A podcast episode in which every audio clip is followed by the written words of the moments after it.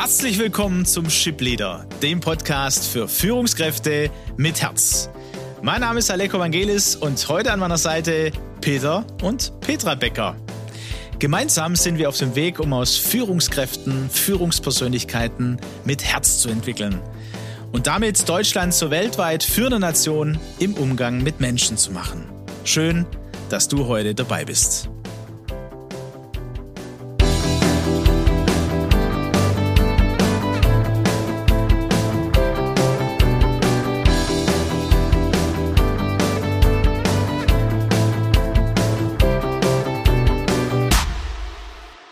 Ja, ihr hört, äh, heute haben wir uns nochmal Verstärkung geholt. Petra ist mit am Start und da freuen wir uns sehr. Herzlich willkommen, Petra, in unserer Runde. Schön, dass ich dabei sein darf. Und äh, ja, schön, dass auch du dabei bist. Wir haben ja so die letzten Wochen über ähm, Selbstführung, Führung von anderen gesprochen, verschiedene Themen aufgenommen und äh, ganz aktuell waren wir jetzt beim Thema Kommunikation. Aktives Zuhören war beim letzten Espresso das Thema und da wollen wir auch weiter ansetzen.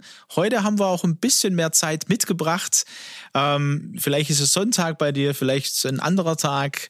Latte Macchiato ist, glaube ich, ganz gut, auch zu dieser Jahreszeit. Ein schöner Tee oder was immer auch mögt. Und ähm, ja, wir steigen einfach ein mit einem Satz, den wir immer mal wieder hören. Man kann nicht nicht kommunizieren. Watzlawick heißt der gute Mann, der, der das so formuliert hat. Und ich glaube, jeder, der es hört, ähm, merkt, ja, das stimmt. Kommunikation ist ja viel mehr als das, was wir hören oder sprechen. Man kann nicht nicht kommunizieren. Wo habt ihr das erlebt, Peter, Petra? Was, äh, was bedeutet es in, in eurer oder aus eurer Erfahrung ähm, ganz persönlich und auf dem Weg mit Menschen, mit Führungskräften? Ja, Aleko, wir kommunizieren immer. Unser ganzer Mensch kommuniziert. Unser ganzes Wesen kommuniziert. Schon allein, wenn ein Mensch die Tür hineinkommt, sagt er dir schon am Gang, ob er gut drauf ist oder ob er eben unsicher ist, ob er sich ähm, über was geärgert hat. Das kannst du ihm an seinem ganzen, an seiner ganzen Körperhaltung ablesen. Ich kenne auch aus meiner beruflichen Vergangenheit ein Beispiel. Wir sitzen alle in der Besprechung und einer fehlt. Die Tür geht auf und jetzt gibt's Menschen, alle gut, die schleichen sich dann möglichst, ohne dass es irgendjemand bemerkt, klamm, heimlich, still und leise an der, am Wand hängend auf den leeren Platz. und ein anderer, ja, der kommt rein, hallo zusammen, tut mir leid, dass ich ein bisschen zu spät komme. Ähm, ist eine andere Art der Kommunikation, aber an beiden kann man erkennen, die reden irgendwie. Also ich glaube, ich bin so eher die, die Erstere. Also bin, man merkt gar nicht, dass ich den Raum betrete. Na, so, nein, äh, auch da wahrscheinlich das Gegenteil. Äh, woran, woran merkt man äh, denn das? Also ihr habt ein bisschen angedeutet, also am Gang sagst du, du, Petra, bei dir war ganz interessant, du hast gesagt, der ganze Mensch kommuniziert. Was bedeutet denn für dich der ganze Mensch? Der ganze Mensch heißt für mich der Kopf, das Gesicht, die Körperhaltung, die Körpersprache, wie du ähm, dich bewegst, wie du gehst, wie du dich zurücknimmst, zeigst zeigst du letztendlich das Wesen, wie du kommunizierst. Und ähm, ich kann das immer ganz gut auch sehen, wenn, wenn wir ähm, mal eine, in einem Kritikgespräch drin sind und ähm, man, man erzählt oder man sagt demjenigen etwas und er verschränkt dann die Arme und legt sich zurück, dann ist es von der Körperhaltung her, äh, wir sagen dazu wie so ein bisschen Widerstand. Das, was mir jetzt gesagt wurde, äh, das sehe ich nicht so. Ja, also ähm, dieses Zurücknehmen im Gespräch oder hier ganz stark auf jemand eingehen. Ähm, was äh, man oft auch ganz arg beobachten kann, wenn Eltern mit ähm, Kindern unterwegs sind und da reicht manchmal nur der Blick vom Papa, wenn der kleine Kerl irgendwas angestellt hat, muss der Papa überhaupt nichts sagen, aber der Blick zeigt dem Kind schon, oh, jetzt muss ich aufhören, sonst kriege ich Schimpfe. Würdest du sagen oder würdet ihr sagen, ähm, dass äh, da ist auch eine, ein Stück Gefahr der Überinterpretation dann da? Also wenn ich jetzt das Bild auch vom die Hände verschränken, ich achte nämlich da, weil ich weiß, äh, was man alles kommunizieren kann. Ne? Nicht alles kann man oder viel kann man gar nicht kontrollieren, weil es gehört ja einfach zu einem. Ne? Ähm, aber ich verschränke zum Beispiel gerne auch, weil es gemütlich ist, die Arme. Äh, Gibt es da Unterschiede? Wie kann man das erkennen? Konntet ihr schon immer, jetzt sage ich mal, spreche ich euch an, äh, das erkennen oder kann man das auch trainieren? Kann man das wahrnehmen? Wir hatten es ja vom aktiven Zuhören letztes Mal, Peter. Was würdet ihr denn da ähm, ja, sagen? Also wir sind jetzt sicherlich keine ähm, Mimikexperten, aber die Fachleute berichten schon darüber, dass es relativ objektive und klare nonverbale körpersprachliche Signale gibt, äh, die man dann auch sehr eindeutig einer Stimmungslage zuordnen kann. Aber es gibt natürlich immer die Gefahr der Missinterpretation oder der Bewertung, äh, dass ich, ohne es zu verifizieren, aus einem bestimmten Signal schließe, beispielsweise, der mag mich nicht, ähm, der hat was gegen mich. Ich sitze morgens äh, in der U-Bahn, ja, und jemand schaut sehr miescremig mich an, dann könnte ich das dahingehend interpretieren, ja, der mag mich nicht, aber vielleicht hat er gerade ein inneres Gespräch, hat einen schlechten Start in den Tag gehabt. Und hier gibt es natürlich die Gefahr, dass ich dieses Körpersignal, dieses, diese nonverbale Kommunikation auch äh, falsch interpretiere. Mhm. Und ihr habt äh, im Kritikgespräch jetzt zum Beispiel angesprochen, ähm, also auch hier wahrscheinlich die Gefahr. Und ihr sagt auch, ihr, oder Peter, du hast gerade gesagt, interpretieren und bewerten. Da haben wir ja auch immer mal wieder darüber gesprochen. Also einmal, man kann nicht nicht kommunizieren, bedeutet für uns ähm, und auch die Frage an unsere Führungskräfte, auch die zuhören, ne? wie, wie wie ist, wie ist deine Wahrnehmung? Äh, wie nimmst du andere wahr? Ähm, nimmst du oder hast du gelernt, manches auch zu sehen, zu erkennen, zu erspüren, ne? um darauf eingehen zu können? Ähm, da gibt's ja die, das Vier-Ohren-Modell äh, von, von äh, Friedemann Schulz von Thun ähm, ist ja auch äh, was, mit dem wir arbeiten bei Führen mit Herz, wo, um, um Dinge auch klar zu bekommen. Ich glaube, das könnte helfen, ne, dieses Interpretieren und Bewerten nochmal anzuschauen. Ähm, wie kann man sich das vorstellen? Da gibt's diese vier Arten zu hören zunächst mal zu senden. Wir senden auf vier Kanäle und wir hören auch auf vier Kanäle. Ich sage immer, es ist ganz interessant, wir haben nur einen Mund und trotzdem senden wir auf vier Kanäle und wir haben nur zwei Ohren und hören auf ähm, zwei äh, vier, hören auf vier Kanäle. Das eine ist halt äh, der erste Kanal ist der Sachinhalt, den wir senden. Das ist rein sachlich. Da gibt's auch die wenigsten Probleme. Ähm, wo ist der Hammer oder das Wasser kocht bei 100 Grad. Das sind Fakten. Und da gibt es keine Probleme. Das nächste ist dann so der Beziehungsinhalt.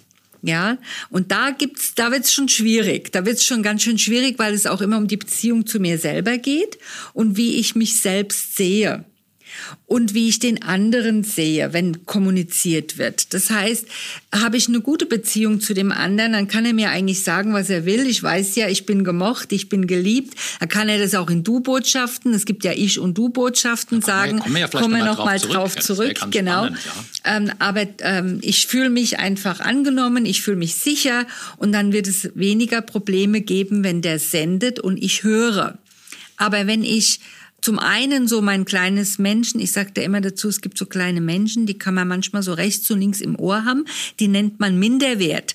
Ja, wenn ich dann auf dieser Party tanze, auf dieser Minderwertigkeitsparty tanze und dann ist es halt so, wenn dann einer kommuniziert und ich habe das Gefühl von mir her gesehen, der mag mich nicht oder ähm, der, der lehnt mich ab oder ich bin mir nicht sicher bei dieser Person, oder, ich, oder der nimmt mich nicht ernst. Oder der nimmt mich nicht ernst. Das als, sind so, als Chef zum Beispiel oder genau, Chefin, als ja, Teamleiter. Ja, ne? ja. Mhm. wobei der nimmt mich ernst, nur ich nehme mich selber nicht ernst. Da, da geht's jetzt wieder um die Beziehung zu mir selber, weil ich interpretiere dann in den anderen hinein, wenn ich selbst mich nicht ernst nehme, dann interpretiere ich in den anderen, der mir eben nicht so wohlgesonnen ist, in Anführungsstrichen, hinein, der nimmt mich nicht ernst. Das heißt jetzt nochmal äh, noch mal danach gehakt. Ähm, du würdest sagen, wenn ich dich richtig verstehe, also wo ich äh, dem, von dem anderen mich nicht ernst genommen erlebe. So ich, ich spüre das ja und dann kommt also mir vielleicht Ärger hoch, wie auch immer, das bei jedem ja ein bisschen anders. Äh, hat es eigentlich mit mir selber zu tun, dass ich mich in diesem Moment mit nicht ernst klein, nehme. Mit meinem kleinen Menschen Minderwert beschäftige. Okay. Denn es streitet mir doch keiner ab, dass ich mich ernst nehme. Und wie würdest du dann den, den anderen dann äh, damit, weil da, da bin ich ja gerade im Gespräch, ne? Und, und ich merke irgendwie, da passt was nicht. Genau, dann kann ich doch ihn ansprechen. Wenn ich mich ernst nehme in dem Moment, kann ich sagen, ich spüre gerade eine Unsicherheit bei mir. Ich bin jetzt ganz bei Ich-Botschaften, eine Unsicherheit bei mir, ähm, wie das Gespräch hier läuft. Ähm, gibt es jetzt ein Problem zwischen uns beiden oder ähm, habe ich irgendwas nicht auf irgendwas nicht geachtet? Könntest du mir gerade den Tonfall oder das, wie wir miteinander reden, kommunizieren, mal erklären? Dann nehme ich mich ernst und spreche das Thema an, was den anderen letztendlich, was der andere in mir ausgelöst hat. Okay, also senden, hören, da hängt ganz viel miteinander zusammen. Peter, wie, du, du, du, lachst so genüsslich, was, was, äh, was sind deine ja, äh, Gedanken dazu? Äh, wenn, wenn so Petra erzählt, dann denkt man natürlich so an, auch an die eigenen ähm, Erlebnisse der letzten Tage und die Gespräche. Und ich bin immer wieder überrascht und erstaunt, wo ich jetzt hier viele Jahre und Jahrzehnte unterwegs bin, dass es mir immer wieder misslingt, ne, in dieser Kommunikation genau das, was Petra eben geschildert hat, diese Interaktionsmuster zu unterbrechen ich kann ja rückfragen, wenn ich spüre, hm, da scheint was nicht zu stimmen oder ich merke innerlich, emotional, ich fange jetzt an, die Gleichwertigkeitsebene, über die wir ja schon oft gesprochen haben, ne, im Potenzialkreis, mein Wohlfühlbereich, fange den jetzt an zu verlassen, sagen halt Stopp. Was geht jetzt gerade ab? Und dann frage ich zurück, habe ich Sie richtig verstanden? Wollten Sie das und das zum Ausdruck bringen? Das müssen wir noch mal klären. Ich merke gerade, mir geht's damit nicht gut. Ich ärgere mich oder Wut entsteht oder Unsicherheit, wie Petra das gesagt hat, in diesen Ich-Botschaften. Also wichtig für uns, ne? Ähm, und deswegen sagen wir, es ist ein Prozess. Ja, du sagst ja, man, ihr beschäftigt euch in der Theorie schon seit 25 Jahren damit, ne? Und auch mit in der Praxis, weil das soll ja umgesetzt werden, aber irgendwie sind wir nie fertig Natürlich wachsen wir ne, in der Erfahrung und, äh, und das merkt man ja auch äh, in den Beziehungen, äh, beim, in der Arbeitskultur, ne, Unternehmenskultur. Da darf was passieren, aber es geht auch nicht von heute auf morgen. Deswegen bleiben wir ja auch an diesen Themen immer wieder dran oder kommen dann auch immer wieder ähm, daran zurück. Also wir sind bei der Beziehungsebene. Genau, und, ne? und ich habe, äh, gerade wo du das jetzt erzählt hast, Peter, kann ich mich noch sehr gut erinnern vor vielen Jahren, wo es einfach so war, dass ich nicht kommuniziert habe, dass ich jetzt Stinkehacke sauer bin, weil wieder irgendwas für mich nicht geklärt gewesen war. Und anstelle zu reden, habe ich mit Körpersprache geredet. Ja, ich habe geschwiegen, aber ich habe dann äh, die Küche aufgeräumt und habe dann gescheppert und geklappert und das wurde dann immer lauter das Ganze und habe so richtig Atmosphäre gemacht, weil ich wollte ihm jetzt eigentlich sagen, in der Körpersprache, ich bin sauer auf dich. Und ich habe das ja gespürt, als ich von der Arbeit nach Hause kam und habe gefragt, du sag mal, Schatz, ist was? Und dann hat Petra gesagt, nein. Und, und damit war die ganze Kommunikation natürlich auf diesen verschiedenen Kanälen, und wir sprechen ja noch über die anderen Kanäle, war nicht mehr deckungsgleich, war nicht mehr konkurrent. Also sprachlich sagte Petra, ist alles in Ordnung, aber körpersprachlich nonverbal stimmte das nicht. Ja, genau. Deswegen hier, ne, man kann nicht nicht kommunizieren. Ja, sie hat ja was kommuniziert und dann ist so dieses Lernen entweder in der Partnerschaft äh, mit den Kindern, in anderen Beziehungen, aber genauso äh, in unserem Unternehmen, mit unserem Team, mit einzelnen Teammitgliedern. Und da gibt's eben auch verschiedene Unterschiede, also wie stark jemand auf welchem Ohr hört. Wir gehen gleich auch nochmal die Runde durch. Ähm, ein zweiter Grundsatz, äh, den Watzlawick auch gebracht hat, ähm, neben man kann nicht nicht kommunizieren, ein zweites Axiom. Jede Kommunikation hat einen Inhalts- und einen Beziehungsaspekt. Derart, dass letzterer den ersten bestimmt.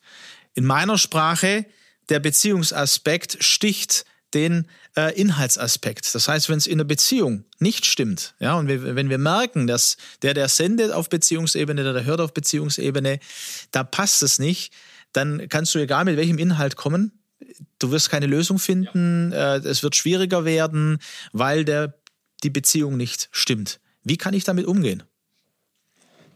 Ich denke, der Umgang damit ist immer wieder gut zu spüren und ein Gefühl dafür zu entwickeln, bin ich noch beim anderen auf Augenhöhe. Sind wir noch, sind wir noch in der Gleichwertigkeit wir. Und, und, und ich denke, das kann man trainieren. Und das spüren wir mittlerweile nach den vielen Jahren äh, natürlich schon. Ne? Aber wenn man in einer en entsprechend angespannten emotionalen Situation ist, nach einem langen Tag, dann würde ich mal sagen, dann ähm, haut die Sicherung schneller mal raus, als wenn man so in einem, in einem relativ guten Modus ist. Ne? Aber zentral ist zu spüren und immer wieder zu prüfen auch, stimmt die Beziehungsebene. Oder dann eben einen Raum zu schaffen, in dem die Beziehung auch, auch äh, wachsen und, und, und, und gedeihen kann, ist ja auch Vertrauensaufbau. Und, ne und neben dem ist ja das eine das Wahrnehmen üben und das andere, äh, Petra, du hast gesagt, dass ich da dann auch zum Beispiel kommuniziere, ich bin jetzt richtig wütend ja, ich bin jetzt richtig sauer. Das tun wir erstmal schwer mit, mit, also solche Emotionen. Also bei uns Männern äh, ist, ja, also einer unserer, ne, der erste Latte Macchiato mit Schuss, für alle, die noch nicht gehört haben, mit dem Männerpsychologen Björn Süfke. Wir tun uns ja mit manchen Gefühlen auch schwer, also dann das auch noch wahrzunehmen und dann zu lernen, das zu kommunizieren. Ja, das ist ja dann, ähm, das ist ja dann Champions League an der Stelle, ne? Ähm, und, also einmal ist ja das Kommunizieren, das Sprechen und dann muss ich ja ähm, auch mit meinem äh, Mitarbeiter, mit meiner Mitarbeiterin den Weg gehen, dass diese dann sich wiederum nicht äh, angegriffen erlebt, weil ich jetzt sage, also da bin ich jetzt richtig sauer. Das haben wir uns, das haben wir anders ausgemacht. Das war, äh, so war das ausgemacht. Sie bringen mir bis Ende der Woche den Vorschlag und dann können wir da weitergehen. Jetzt ist das wieder nicht passiert. Und dann könnte jetzt der Mitarbeiter, die Mitarbeiterin auch in den Minderwert äh, rutschen, ne? dieses Männchen, Petra, das du beschreibst.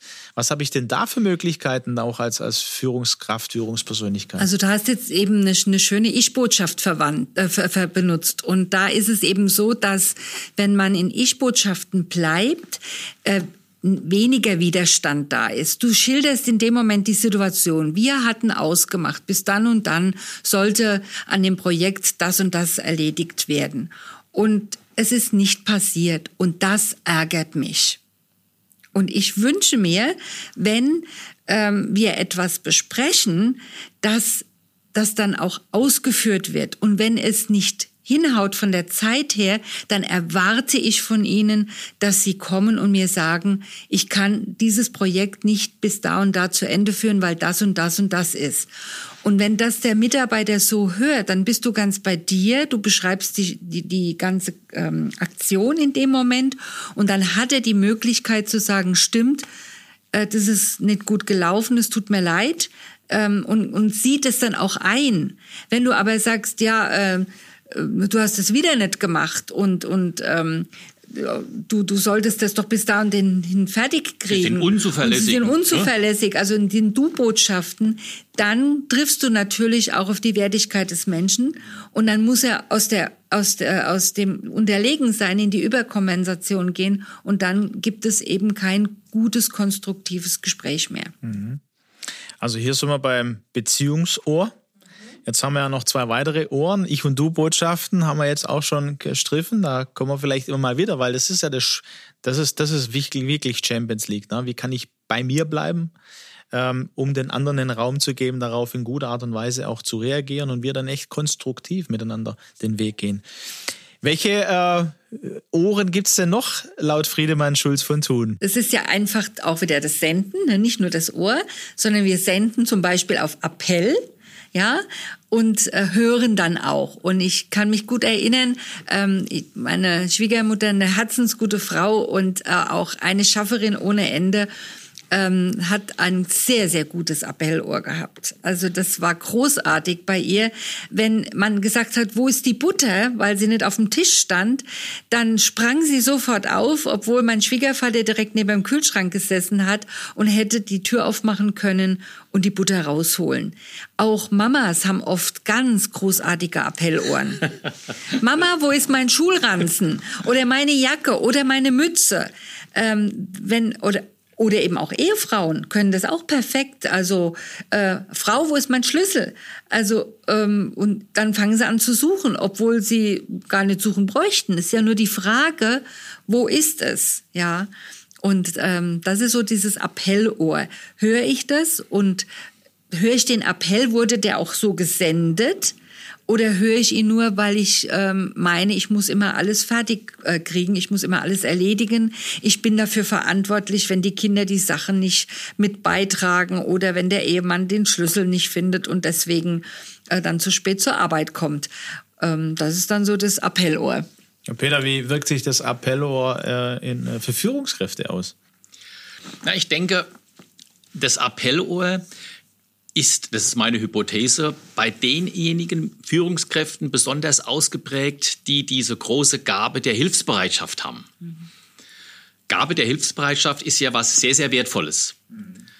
Wenn ich aber permanent Hilfsbereitschaft erleben muss oder die Möglichkeit haben muss, Hilfsbereitschaft zu leben, dann kann es kritisch werden, denn dann lade ich geradezu äh, mit meinem verbalen, nonverbalen Verhalten dazu Leute ein, kommt doch zu mir. Wenn ihr ein Problem habt, wenn ihr nicht weiterkommt, kommt doch zu mir. Das ist der Appell, ich helfe euch.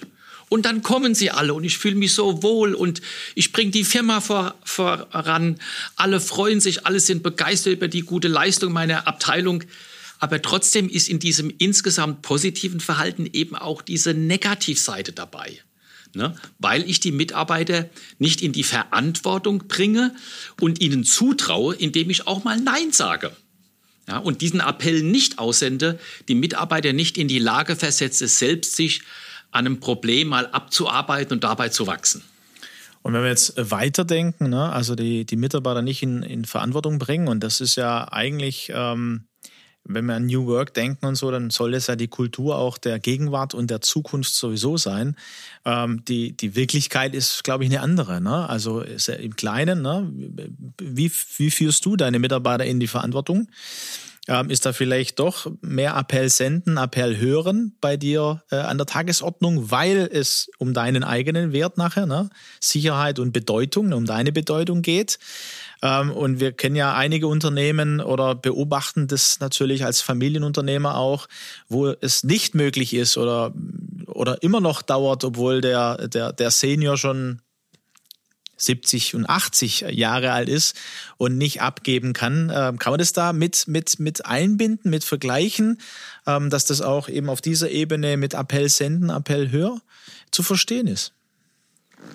Da muss ich kurz drüber nachdenken. Ich denke, es spielt mit rein. Ob es so, so einen eindeutigen Zusammenhang gibt, weiß ich nicht. Aber grundsätzlich, wenn der Senior nicht loslässt, äh, dann steckt da ja auch ein kommunikativer Prozess drin. Und der Junior, der sich in der Lage sieht, das zu übernehmen, ja, kann aber hier an der Stelle nicht klar sagen, du Vater, wir haben so grundsätzlich unterschiedliche äh, Vorstellungen, wie wir das Unternehmen führen. Wenn du mir das nicht zutraust, äh, dann müssen wir einen anderen Weg finden. Und ich habe oft schon auch mit, mit äh, Nachwuchsunternehmern gesprochen, die dann das Unternehmen verlassen haben, haben Erfahrungen in anderen Unternehmen gesammelt und sind dann zurückgekommen und es gab eine klare Staffelübergabe. Jetzt äh, gibt es noch das letzte Senden und Hören, die Selbstoffenbarung. Was kann man darunter verstehen? Ja, Selbstoffenbarung. Ähm, ich denke, das hängt mit dem Axiom von, von Watzlawick zusammen. Man kann nicht nicht kommunizieren. Ich denke, das, äh, das ist, äh, ist der Spiegel davon. Wenn, wenn ich rede, auch wenn ihr uns jetzt hier hört beim, beim, beim Podcast, ne, ihr erlebt uns zwar nur verbal, aber wir offenbaren auch in der Art und Weise, wie wir reden, etwas über uns. Sind wir eher die, die emotional nach außen gehenden, die Begeisterung hervorrufenden, die, die das große Publikum suchenden Menschen. Und das hört man schon an der Sprache. Oder spricht man eher überlegt und vorsichtig, um möglicherweise auch zu verhindern, etwas Falsches zu sagen, also schon an der Sprachmodulation, an der Art und Weise, wie ich rede, offenbare ich einen Teil meiner Persönlichkeit, meiner selbst. Und das passiert jeden Tag ganz natürlich. Das Kritische daran ist, muss man wissen, es kann natürlich auch bewusst manipulativ eingesetzt werden, ähm, dass ich in bestimmter Art und Weise mich präsentiere. Ich denke, Schauspieler sind ja trainiert dazu, etwas ganz anderes zu offenbaren in ihrer Rolle, als sie wirklich sind. Und ich kann natürlich auch hier manipulierend mir, mir eine Rolle geben und die dann auch entsprechend kommunikativ spielen, um gewisse Dinge äh, zu transportieren, auch im Berufsalltag, was ich gar nicht bin. Was wäre da für also, ein Beispiel, oder Petra? Ähm, ja. Mir fällt da das, dieses schöne ähm, Anspiel oder das Stück ein von, von Friedemann Schulz von Thum, wo, wo er eben mit diesem, diese, diese vier Elemente beschreibt über die Suppe. Ich weiß nicht, ob du diese, dieses Suppe-Thema kennst. Der Ehemann kommt nach Hause, die Frau hat gekocht und es ist was Grünes in der Suppe. Und ähm, dieser Mann offenbart jetzt sich selbst, dass er nicht weiß, was in dieser Suppe ist und stellt eben die Frage seiner Frau, da ist was Grünes in der Suppe, was ist das? Ja, sag es mir bitte, liebe Frau, das ist der Beziehungsaspekt in dem Moment zwischen den beiden. Davor das Sach, der Sachinhalt, ne? da ist was Grünes. Ja, ich weiß es nicht, ist die Selbstoffenbarung und dieses ähm, die die Bitte an Sie, sag mir doch bitte, was da drinnen ist. Ja, weil ich möchte ganz gerne wissen, also ähm, was ich da in dieser Suppe essen. Und die Frau wiederum, die hört den Satz und interpretiert ihn jetzt auf ihrer Person persönlichen Beziehung zu sich selbst, also wieder das kleine Menschen, indem sie hört, ja, ihr Mann sagt, da ist was Grünes in der Suppe. Ist auch noch bei ihr kommt das noch sachlich an. Es ist was Grünes in der Suppe. Und jetzt kommt der Beziehungsaspekt hinein, wo sie sagt, ihm schmeckt es wohl nicht. Also sie unterordnet sich jetzt diesem Satz, indem sie sich minderwertig macht. Ich bin keine gute Köchin. Ich kann nicht gut kochen. Die Schwiegermutter kocht wohl möglich besser. Sie war auch gestresst. Vielleicht schmeckt ihr auch selber das Essen nicht. Also sie ist jetzt in dem Minderwert unten drin. Und dann ähm, äh, offen, äh, gibt sie ihm dann zurück, ähm, soll ich wohl immer kochen das, was meinem Mann schmeckt, ja, also äh, das ist dann so dieses, ich soll wohl nur das machen, was meinem Mann schmeckt. Und vor lauter Wut dann zum Schluss, weil sie sich so innerlich aufgeregt hat, sagt sie dann, dann geh doch in, wenn es dir nicht schmeckt, dann geh doch in Zukunft äh, zu deiner Schwiege, zu deiner Mutter essen oder zu McDonald's. Und der Mann wundert sich, warum ist denn jetzt meine Frau so sauer? Ich wollte doch nur wissen, was das Grüne da in der Suppe ist. Und so läuft häufig Kommunikation eben ab, dass wir unseren eigenen Wert mit hineinnehmen. Und wir offenbaren dann aber auch von uns unsere Gefühle, unsere, unsere Gedanken durch unsere Reaktionen. Also ihr merkt, ein ganz einfaches äh, Alltagsbeispiel, ähm, das wahrscheinlich jeder von uns irgendwie in, in, einer ähnlichen Art und Weise erlebt hat. Ob mit der Frau, mit dem Mann, äh, mit äh, Mutter, Vater, das ist ja ganz egal, oder mit den Kindern. Und ich denke auch äh, ähm, im, im Alltagsunternehmen, ne? das, also da, da ist so viel drin. Deswegen ist das Thema ja auch so, äh, so wichtig und wertvoll. Wir als Menschen, wir sind auf Kommunikation angelegt, ne? mit unserem ganzen Sein. Der ganze Mensch kommuniziert. Petra, hast du am Anfang gesagt, das gefällt mir sehr gut, weil wir ja das Ganzheitliche immer wieder auch vor Augen haben müssen. Körper, Geist und Seele. Das ist so ein Dreiklang. Ne? Das funktioniert ineinander. Und deswegen ist es ganz arg wichtig, wenn wir mit Menschen unterwegs sind, das Potenzial von Menschen äh, im Unternehmen, fürs Unternehmen und darüber hinaus ausschöpfen wollen, zum Vorschein bringen wollen, dann ist es gut, uns da ähm, ja, zu reflektieren, zu schauen, ganz persönlich, wo stehe ich da, wie welche Erfahrungen habe ich schon gesammelt und wo, wo ist es wichtig, nochmal neu anzusetzen. Und äh, Petra, wenn wir dich dabei haben in unseren Talks und es wird auch in, in, in Zukunft auch immer wieder so sein, ähm, sind ja gut gemeinsam jetzt auch äh, unterwegs, werden, wir haben es schon angedeutet, die Akademie führen mit Herzgründen, wo das auch ein Thema sein wird, wo wir äh, gerne begleiten, trainieren, ähm, Führungskräfte, ähm, Männer und Frauen, damit ähm, ja, wir zu Weltmeistern in Sachen Umgang mit Menschen werden. Und das ist so ein, eins der Grundsätze an der Stelle. Und es geht auch hier vielleicht äh, nochmal gesagt, nicht um, ähm, der, der macht es besser oder schlechter oder äh, es geht darum, es ist so. Ja, wir sind Menschen und ähm, deswegen ist es wichtig, da einen Weg zu gehen und ähm, uns da manches anzutrainieren. Ja, Kleiner Werbeblock heute tatsächlich. Äh, Peter, wir hatten es einfach auf dem Herzen, ganz kurz zu sagen, hey, wir haben es immer wieder angedeutet, führen mit Herz, das ist so äh, unser Herzensthema Leadership Development und wir sind gemeinsam mit Steinbach und Partner unterwegs. Ähm, wir vor allem in, mit den Büros Nürnberg und Stuttgart und falls ihr Interesse habt, äh, durch das, was ihr gehört habt in den letzten Podcasts oder der, sogar schon aus Staffel 1, ähm, unser Herz brennt dafür, auch das auch als Angebot deutlich zu machen. Wir suchen Führungskräfte in einem qualitativen Prozess. Peter? Ja, und ähm, wir, wir trainieren sie auch. Ne? Und wir haben jetzt so ein Modul 1, Führung und Kommunikation, so zwei Tage konzipiert, schon in die Praxis umgesetzt, hat, äh, hat gut eingeschlagen. Und das bieten wir euch an. Eine konzentrierte ähm, Sache, sowohl die Impulse, das, was wir in den Podcasts äh, behandelt haben, nochmal kombiniert mit vielen praktischen Übungen äh, als ein Teil sozusagen das, was wir in den Rucksack reinpacken, auf der Abenteuerreise Führungspersönlichkeit mit Herz zu werden. Deswegen meldet euch. Steinbach und Partner führen mit Herz und seid dabei. Wir erleben ja auch jetzt gerade in der, in der Corona-Situation, welche verheerenden Auswirkungen es hat, wenn ich nicht sorgsam und verantwortungsbewusst kommuniziere.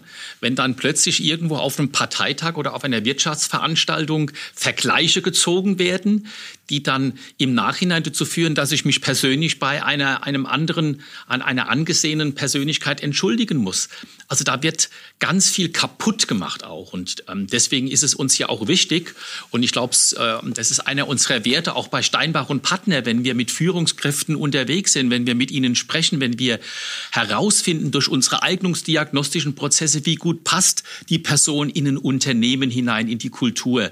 Deswegen ist es uns bei Steinbach und Partner eben auch wichtig, gerade das Thema Kommunikationsfähigkeit was ja auch ein Spiegelbild der emotionalen Reife einer Persönlichkeit darstellt, da besonderen Wert drauf zu legen. Ich möchte auch an der Stelle nochmal an diesen Beziehungsaspekt zurückkommen. Und zwar, ähm, wie, mit, welchem, mit welchen Gedanken, mit welcher Herzenshaltung gehe ich zu einem Mitarbeiter oder zu einer Führungspersönlichkeit, wenn ich ins Gespräch einsteige?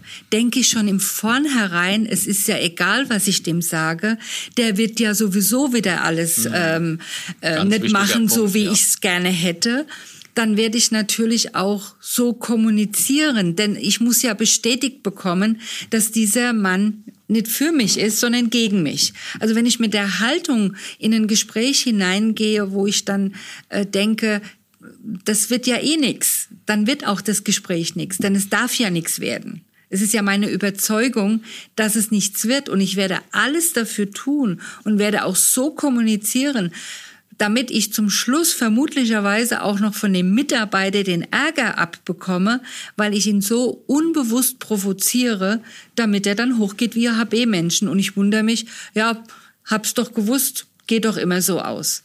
Aber dass ich mit meiner Haltung in das Gespräch gegangen bin, dass es so ausgeht, das sehe ich in dem Moment nicht.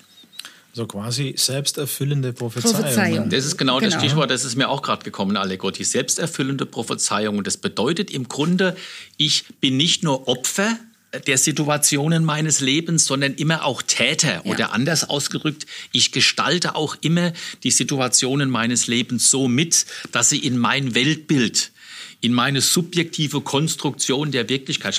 Ich glaube, wir haben hier draußen bei uns im, im Coworking Space so ein schönes Plakat, wo es draufsteht, man sieht nicht die Welt, wie sie ist, sondern wie wir sind.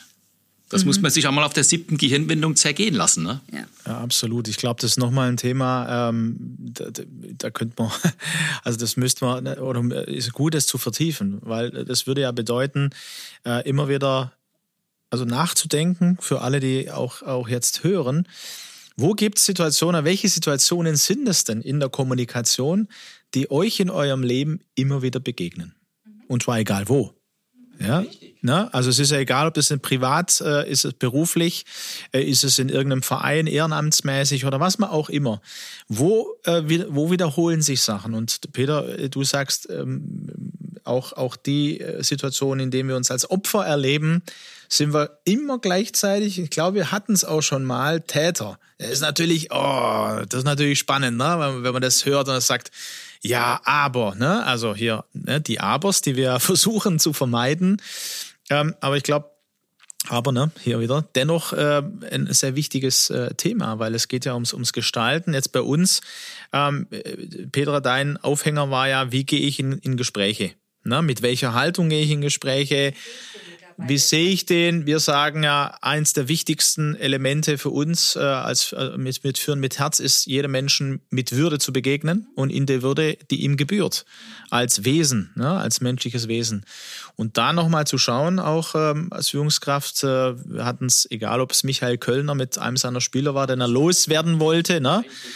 Ähm, oder äh, äh, das Beispiel, das wir schon benannt haben bei dem Unternehmen, wo wir waren, wo der Führungskraft selber bewusst geworden ist. Ich hatte in diesem Kritikgespräch, äh, simuliertes Kritikgespräch, 80 Prozent Redeanteil. Eigentlich hätte aber der Mitarbeiter ja reden sollen und ihm ist bewusst geworden, ja, wieso eigentlich oder wozu? Äh, und hat gemerkt, ah, ich bin mit der Haltung schon ins Gespräch gegangen, dass das Gespräch dort landen wird. Aber im Gespräch hat der Mitarbeiter nicht so reagiert, wie ich es gedacht habe. Also habe ich so lange gesprochen, bis ich den an dem Punkt hatte, äh, oder bis ich dann an den Punkt gebracht habe, wo ich vorher schon wusste, dort, dort werden wir landen. Das ist natürlich extrem, ähm, weil es ja auch viel unbewusst passiert. Was hilft denn da, also dem ähm, auf die Schliche zu kommen und dann auch eine Veränderung zu bewirken? Gibt es da äh, kleinere Quick Wins äh, oder ist es der lange Prozess? Oder also, beides? Es, ich denke, die Haltung zunächst mal, ähm, die ist, glaube ich, etwas, was ich sofort verändern kann. Also ich kann sofort, wenn ich einen Mitarbeiter habe in meinem Unternehmen, mit dem ich immer wieder an dieselbe Stelle komme, kann ich zunächst mal innehalten und mich fragen, ähm, was macht mich denn so ärgerlich? Also bleiben wir genau an dem Punkt, Petra, weil ich glaube, das ist ganz praktisch. Erster Punkt, was macht mich ärgerlich? Was macht mich so ärgerlich? Und dann, wenn ich feststelle, es macht mich ärgerlich, dass er mich nicht ernst nimmt, zum Beispiel, das hatten wir ja vorhin schon mal gesprochen, dann ist, muss ich mir darüber im Klaren werden, ist die Frage, nehme ich mich in dem Moment überhaupt ernst? Ich erwarte von meinem Mitarbeiter, dass er mich ernst nimmt, aber ich nehme mich vielleicht selber gar nicht ernst und er bestätigt mir, durch sein Verhalten etwas, was ich ja sowieso schon von mir weiß, dass ich vielleicht doch nicht so der tolle Chef bin, wo ich denke sein wollte, ja.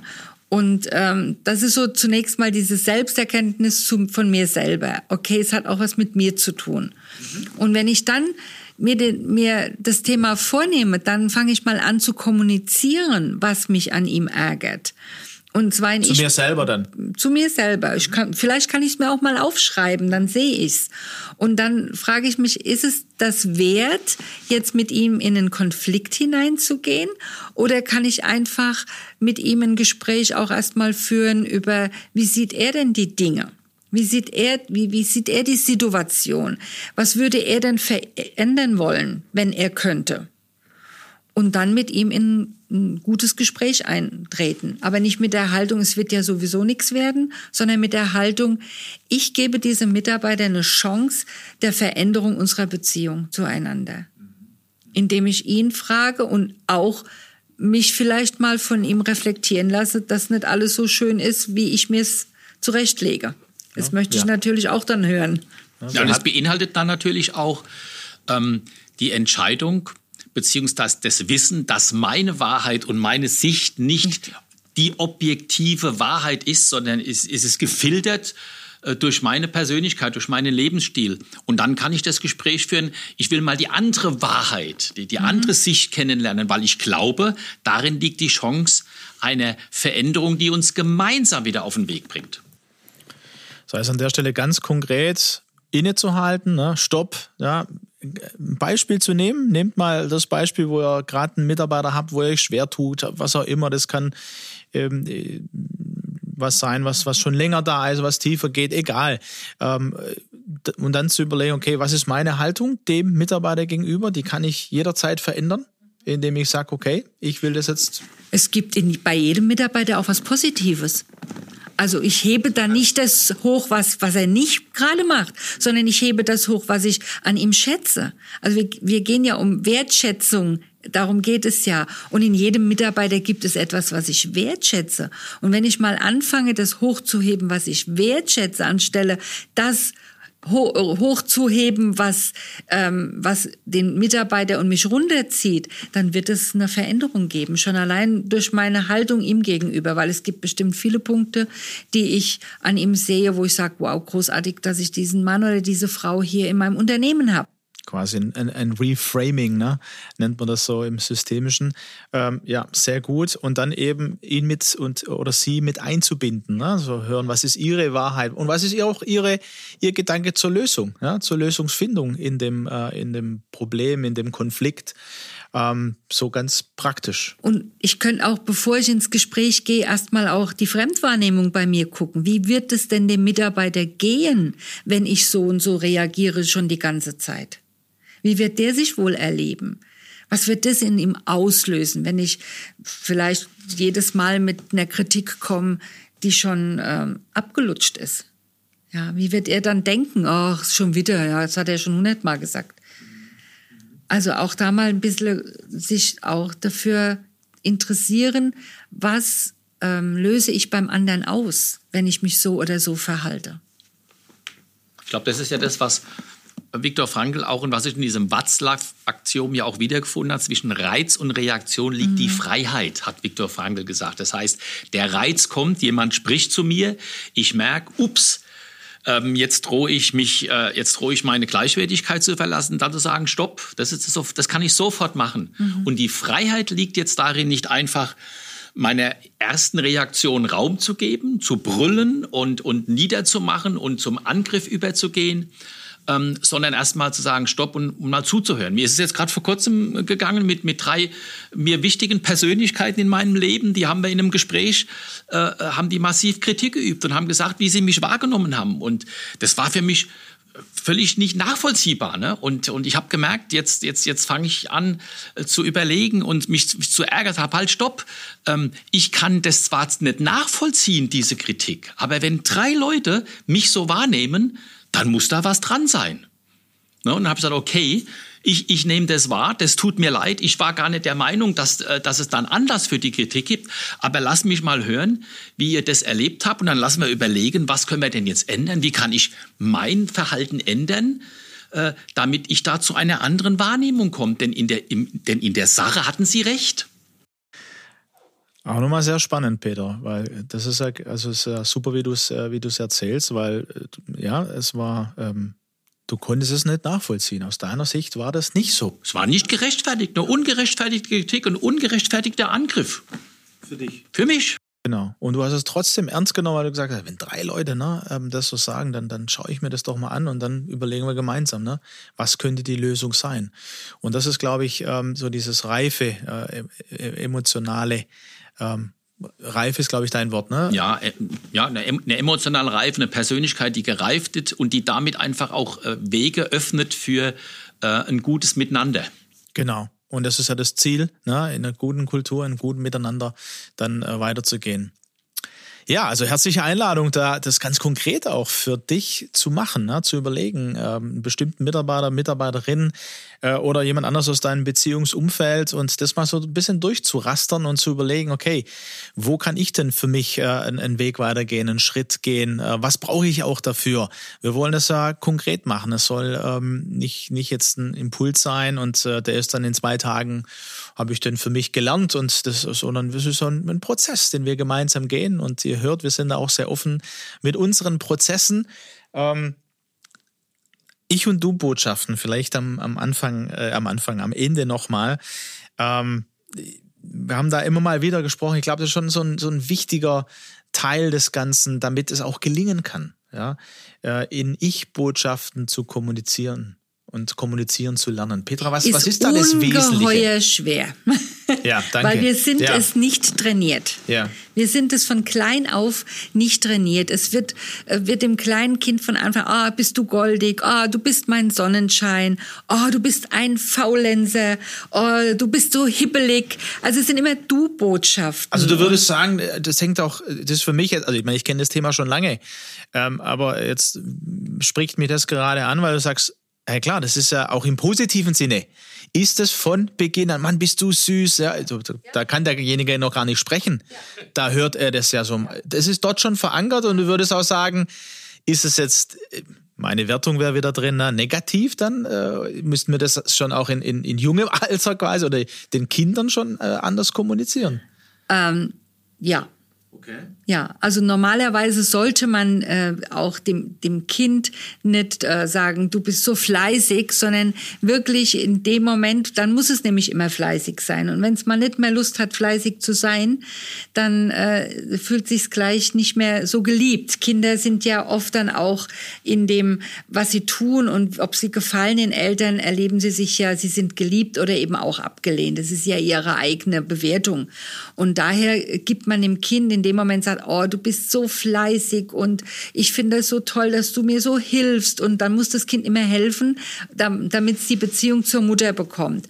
Aber wenn die Mutter in Ich-Botschaften bewerten würde und sagen würde, oh, ich sehe, dass du mir äh, gerade so hilfst, so stark hilfst und, und dass, dass du mir äh, eine große ähm, ähm, Arbeit abnimmst und, und das macht mich glücklich dann kann das Kind auch mal sagen, ähm, ich muss der Mama jetzt nicht die Arbeit abnehmen, sondern Mama ist auch glücklich oder zufrieden oder äh, stolz, wenn ich jetzt auch mal keine Lust habe auf mich.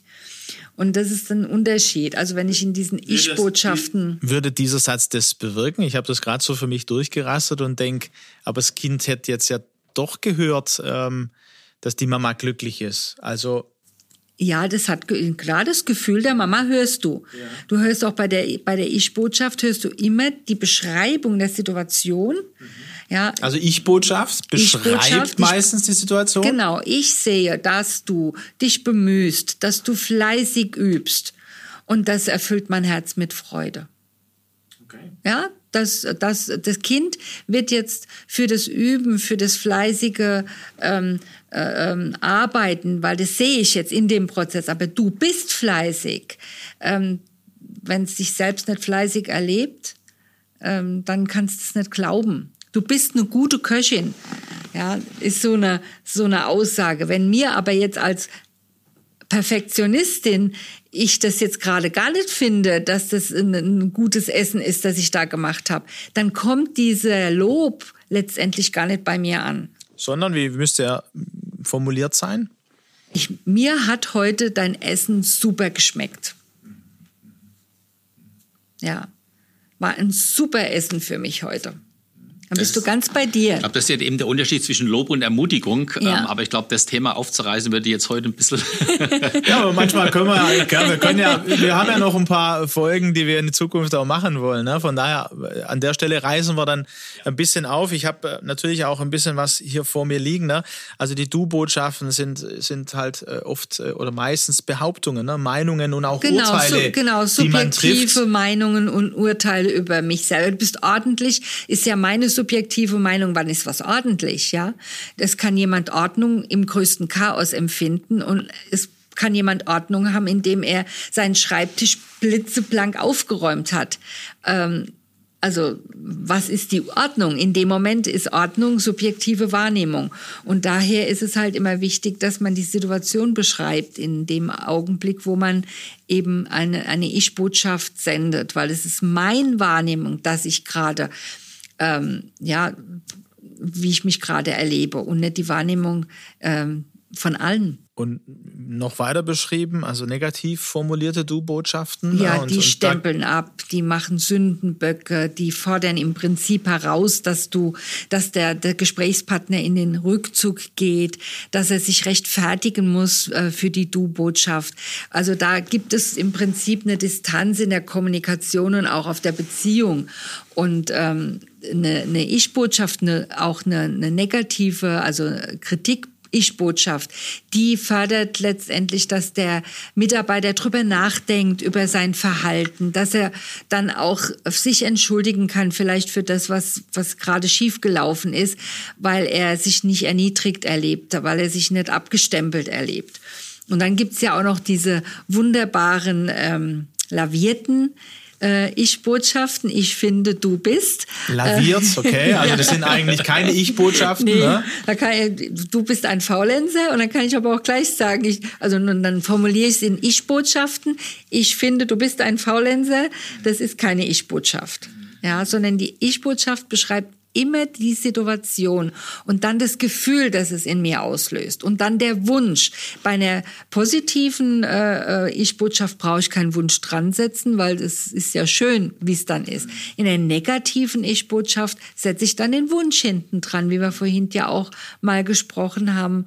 Ähm, und ich wünsche mir, wenn wir was ausgemacht haben, dass Sie das dann einhalten oder wenn es eine Verzögerung gibt, dass Sie das Gespräch mit mir suchen. Mhm. Ja, aber mein Gefühl war der Ärger, weil das nicht eingehalten wurde. Mhm. Und an der Stelle nochmal, ne, ähm, wieso das auch im, im Kontext äh, von Beruf beziehungsweise auch von Führungskraft äh, und Führungspersönlichkeit, weil es ja auch ein, eine Grundlage auch von uns, äh, von, von Führen mit Herz ist. Ne? Also das einzutrainieren, weil wir wissen, okay, wenn wir lernen, als Führungspersönlichkeiten bei uns zu bleiben, in Ich-Botschaften zu formulieren, dann werden Arbeitsbeziehungen auch nochmal ganz anders ähm, ähm, ähm funktionieren ist so fast das falsche Wort, also ganz anders sein. Ähm, und das, was unser Wunsch ja ist, dass eine Kultur der Angstfreiheit ja auch entsteht, damit Kreativität, Potenzial gefördert ist, Erfindungstum, ähm, dass Fehler erlaubt sind ne? und dass man dann äh, weiß, äh, die werden angesprochen. Also es, geht nicht um Sozialromantik, ne? da werden wir ja immer wieder auch angesprochen, sondern Nee, knallhart kann man auch Dinge auch ansprechen, aber eben in Ich-Botschaft. Genau, mit einem hohen Leistungs, ein hohes Leistungsethos und Leistungskultur schließt äh, eine wertschätzende Kommunikation nicht aus. Ganz im Gegenteil, ich glaube, dass das sogar eine elementare Grundvoraussetzung ist. Ne? Und ich habe das ja auch in meinem Buch ein bisschen beschrieben, so in den beiden äh, Führungsstilen transaktionale Führung gegenüber transformationale Führung. Und dazu gehören natürlich auch entsprechende Kommunikationsstile.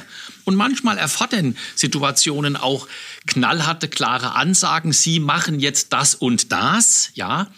Aber wenn die Beziehung äh, im Vorfeld klar war und es gab eine autoritative Beziehung, das heißt, die Führungsrolle und die damit einhergehende Kommunikation war akzeptiert und anerkannt, dann kann so ein Mitarbeiter auch mal mit einer Du-Botschaft oder mit einer klaren Ansage immer noch gut umgehen weil der Mitarbeiter in dem Moment weiß, das ist jetzt nicht gegen mich und meine Person gerichtet, sondern der Situation geschuldet. Und es gibt Situationen, da braucht es klare, eindeutige, unmissverständliche An äh, Ansagen. Ich denke, was auch nochmal wichtig ist, weil es so schwer ist, wenn ich ähm, in ein Gespräch gehe und habe das noch nicht trainiert, dann schreibe ich mir vorher einfach mal so einen Ich-Satz auf. Also ich formuliere den, den Satz, in dem ich die Situation beschreibe, in dem ich mein Gefühl mit hineinlege und meinen Wunsch. Und dann kann ich mir den, kann ich mir den einfach auch mal mehrmals durchlesen, um dann auch mit dem Mitarbeiter gegenüber zu treten und den Satz dann auch äh, zu sprechen, weil es fällt uns nicht leicht, wir haben es nicht trainiert. Also ein schöner äh, praktischer äh, Vorschlag, Beispiel für ein Gespräch. Ähm, würde ich direkt so, so mitnehmen in diesen weiteren Prozess, Petra. Ähm, falls du in nächster Zeit auch so ein Gespräch hast, ähm, sei es auch eine, klein, eine kleine Sache, formulier das mal in Ich-Botschaften vorher. Ja, und leg damit rein, was hast du erlebt, beschreib die Situation, äh, was macht es mit dir und ähm, was, was würdest du dir wünschen? Und üb das ein bisschen ein und dann äh, guck mal auch mit deiner Haltung, was das dann nachher vielleicht für Auswirkungen haben wird. Ähm, und Gerne hören wir natürlich äh, darüber mehr. Entweder du schreibst uns deine Erfahrung oder bei einem der nächsten Male, wenn wir uns treffen, ähm, freuen wir uns über die ein oder andere Geschichte. Ähm, da haben wir jetzt auch, auch letztens mal eine schöne Geschichte gehabt, wo vor fünf Jahren, Peter, du eine Karte geschrieben hast an eine Führungskraft und der so angetan war. Also das ist ja auch Kommunikation und Wertschätzung von dieser besonderen Weihnachtskarte und eine Mitarbeiterin, die damals äh, vom Chef äh, gesagt bekommen hat, hey, guck mal, das ist doch mal eine besondere Karte, äh, die sehr bewegt war und dir das fünf Jahre später mitteilen. Ne? Das war auch eine sehr schöne ähm, äh, es ist ein sehr schönes Erlebnis und hat auf der Beziehungsebene auch da was gemacht. Ja, und so kann man mit, mit einer wertschätzenden Kommunikation, kann man Samen in die Herzen eines Menschen säen. Und aus diesem Samen kann etwas ganz Wundervolles werden. Deswegen ist ja auch die Ermutigung, diese chancenorientierte, die ressourcenorientierte Kommunikation, die Potenziale sieht und erkennt und, und freisetzt. Äh, das ist ja das, was wir auch anstreben und was wir uns ja als Führungspersönlichkeit mit Herz auf die Fahne geschrieben haben. Ne? Und es ist schön, dass wir jetzt in eine herzliche äh, Jahreszeit kommen, auch wenn sie ein bisschen dunkler ist, aber Licht in unser Herzen bringt. Erster Advent. Wir wünschen euch ähm, einen super Start in diesen Advent, auch in dieser verrückten Zeit und ähm, eben, dass wir genauso miteinander unterwegs sind. Ähm, Ressourcen, lichtorientiert, äh, Wertschätzung und Ermutigung leben. Äh, vielleicht einmal mehr in dieser Adventszeit. Viele gute Gespräche wünschen wir euch. Ja, und Zeitinseln, über die wir gesprochen haben, in denen solche Gespräche überhaupt stattfinden können. Und wenn so in der dunklen Jahreszeit man nicht mehr in den Garten gehen kann und jetzt darf man ja auch kaum noch weggehen, dann ist es vielleicht tatsächlich, äh, dass man sagt, hey, das ist jetzt eine Chance, mal miteinander ins Gespräch zu kommen. Das wünschen wir äh, dir, liebe Hörerinnen, liebe Hörer, und wir freuen uns dann äh, auf das nächste Mal. Genau, und äh, wenn ich ihn Peter angucke, er liebt natürlich auch die Gutzle das Gebäck. Ja, die Weihnachtsmaus. Äh. da, da auch einen guten Appetit, das kann man doch sehr gut nutzen. Vielleicht auch jemanden beschenken an dieser Stelle. Ähm, wir freuen uns aufs nächste Mal. Mittwoch wieder Espresso für die Führungskraft. Bis dahin, mach's gut. Macht's gut. Macht's gut.